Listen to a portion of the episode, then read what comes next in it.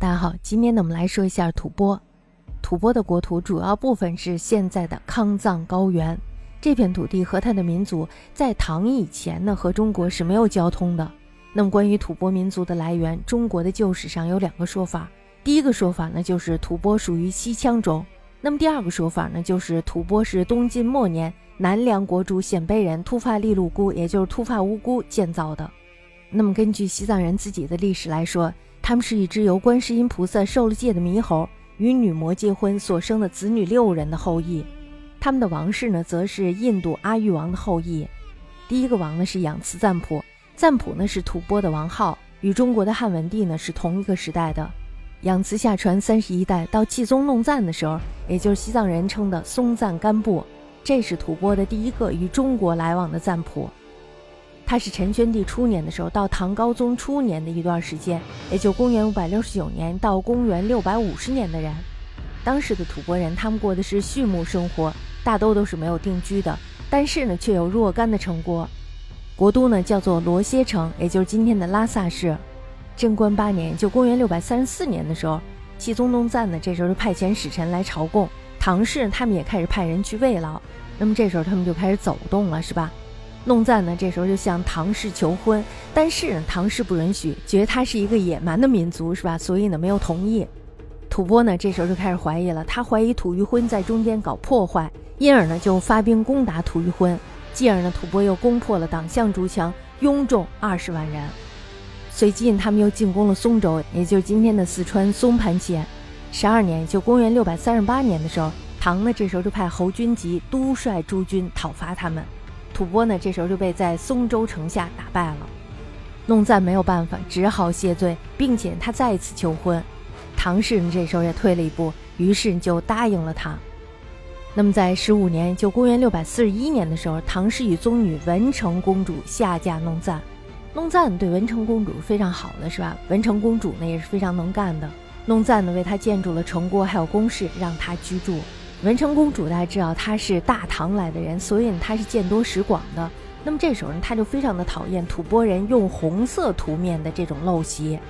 弄赞呢这时候就下令要暂停这种活动，并且呢还脱去了他身上的毡裘。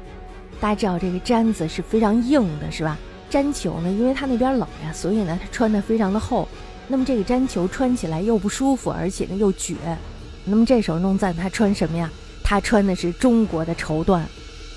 大家知道绸缎是柔软的、丝滑的，是吧？所以呢，穿在身上是非常舒适的。那么这样呢，就渐渐的染上了华风。于是他觉得中国的文化是博大精深的。那么这时候他就派遣豪酋的子弟入唐国学，这样呢来学习中国的诗书，并且呢还聘请了中国的士人为他点掌表书。那么在高宗初继位的时候，弄赞死了，他的孙子呢这时候就继承了赞普的这个位置。因为非常的年幼，又不能亲政，那么这时候呢，国家大事就交给了大臣禄东赞掌理。禄东赞呢是一个非常善于用兵的人，因而呢，吐蕃这时候雄霸西土。后来呢，禄东赞也死了，他的儿子亲陵呢这时候就专政了。那么他的儿子专政以后呢，就派兵去攻打吐谷浑，并且呢还打败了他们。在高宗乾亨元年，就公元六百七十年的时候，唐呢这时候就派出了薛仁贵督师讨伐吐蕃。大唐觉得自己很了不起，没想到被吐蕃在大飞川这个地方打败了。大飞川呢，就是今天的青海湖南共和县境。这时候，他们的士卒是死亡殆尽，吐谷浑呢，于是就彻底的沦陷于吐蕃。从此以后，我们大家知道，吐蕃是越来越强大。那么，吐蕃呢，这时候就开始连年入寇，唐氏呢，又对他们没有办法。党项朱羌呢，一看吐蕃这么强大，于是就和这个吐蕃合并在了一起。吐蕃呢，于是就四境开辟，达到了万余里，而且他们还时常联合西突厥来侵夺安西都护府的辖地。这已经达到了一种无所畏惧的地步了，是吧？完全不把大唐放在眼里。那么在武则天的时候呢，吐蕃的这种寇边行为是非常猖獗的。但是到了武则天末年的时候，吐蕃呢开始了内乱，这时候唐的边境才得以暂时的安宁。我们大家都知道，这个是运气，不然的话，可能就没有那个安史之乱了，是吧？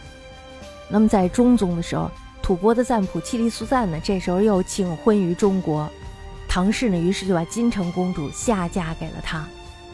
玄宗的时候，吐蕃自认为自己非常的强大，与唐氏的函件当中呢称呼是平等的。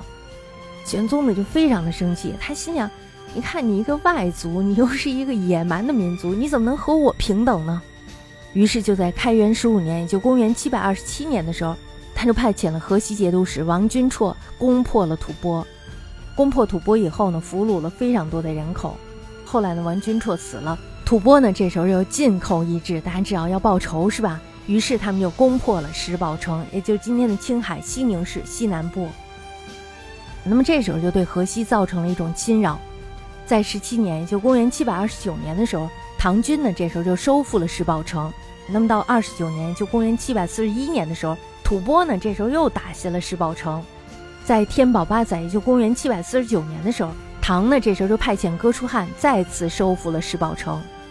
但是大家知道，这时候唐军死伤数万人呀，非常的惨重。这样呢就导致了一个后果，使得关中的军力大为亏欠。这个后果呢是非常严重的，因为有连锁反应，是吧？以至于安史之乱爆发。安史之乱他看的也是国内空虚，是吧？随即呢爆发了安史之乱。唐帝国的内部呢，这时候就陷入了战乱之中。吐蕃呢，于是就趁机占据了帝国西部的广大区域，成为了中唐以后唐氏最大的敌人。